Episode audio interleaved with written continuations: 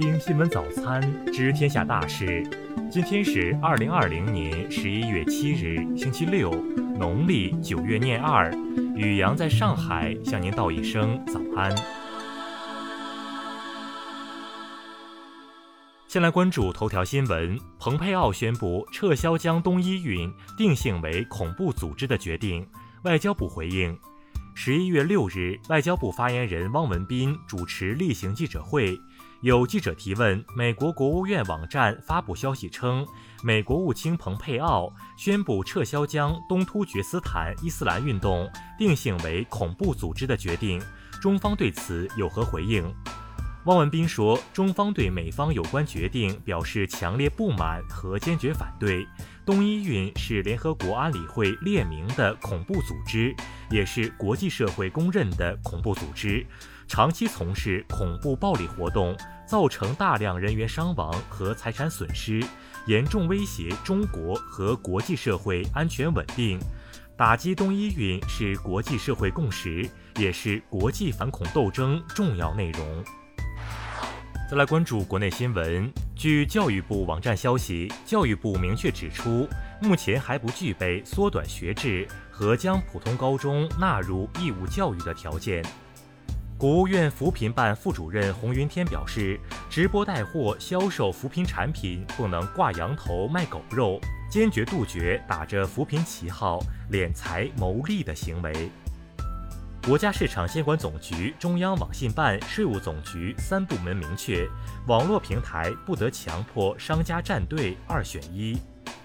六日，海关总署发布公告称，从俄罗斯一艘加工渔船和荷兰一家冷库水产品外包装样品中检出新冠病毒核酸阳性，已采取紧急预防性措施。六日，山东东营市中级人民法院公开宣判。恒丰银行原董事长蔡国华死刑缓期两年执行，并处没收个人全部财产，缓刑期满转为无期徒刑后终身监禁，不得减刑假释。因世界动物卫生组织通报，因俄罗斯、德国及英国爆发高致病性 H5N8 禽流感，香港特区政府宣布暂停进口这些地区禽肉及禽类产品。包括数名特区立法会议员在内的八名反对派政客，因涉嫌扰乱立法会秩序，于六日在香港特区西九龙裁判法院出庭受审。法院宣布案件押后至明年二月处理。海军首批生长模式培养的舰载战斗机飞行员通过航母资质认证，实现了单批认证人数最多、飞行时间最少、认证周期最短的历史性突破。再来关注国际新闻，美联社公布实时统计显示，民主党候选人拜登在宾夕法尼亚州的得票数反超特朗普五千五百余票。世卫组织在新冠肺炎例行发布会上表示，水貂携带的新冠病毒出现变异，可能会对疫苗产生影响。此前，英国《太阳报》援引莫斯科消息人士的话称，由于越来越多健康方面的担忧，普京计划明年辞职。克里姆林宫发言人佩斯科夫驳斥了这一谣言。墨西哥一个安保行业组织声称，墨西哥一些犯罪团伙开辟新的非法赚钱手段，开设未经授权的病毒检测实验室，向民众提供虚假新冠检测收费服务。蒙古国报告首例本土新冠确诊病例，患者为传染病研究中心护士。据美媒报道，当地时间六日早上。美国威斯康星州发生枪击事件，一名枪手打伤两名警察后逃走。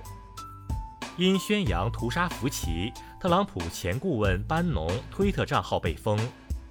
近日，日本政府发表2020年度经济财政白皮书，指出有必要在日本社会普及数字技术。再来关注社会民生新闻。国务院总理李克强主持召开国务院常务会议，会议要求完善民生领域制度，建立资金直达、民生支出清单两大机制。数据显示，党的十九大以来，证监会全系统三年间共作出行政处罚决定八百一十件，市场进入决定八十二件，罚没款金额一百九十三点零四亿元。二零一六年十二月三日，内蒙古自治区赤峰宝马矿业有限责任公司发生特大瓦斯爆炸事故，造成三十二人死亡。昨天，事故案一审宣判，三十二人获刑。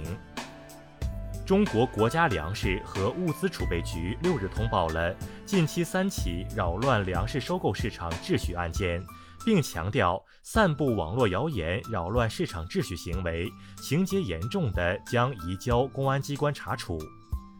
近日，一则上海将取消免费绿牌和购置税免征的传言在网络上热传。上海交通委表示，这是一则谣言。再来关注文化体育新闻，在昨日举行的中超联赛中，一度以三比零领先的山东鲁能队被重庆当代大逆转，最终以三比四失利。F 一宣布沙特正式加入二零二一赛季，将举办夜场街道赛。吉林松花江岸发现大量古代遗存，其年代或属于公元前二世纪至公元四百九十四年的夫余国时代。十一月七日是北京冬奥会特许上新日，北京二零二二年冬奥会冰上运动纪念邮票和邮品正式发布，这是我国首次发行一套五枚的冰上运动项目题材邮票。以上就是今天新闻早餐的全部内容。如果您觉得节目不错，请点击再看按钮。咱们明天不见不散。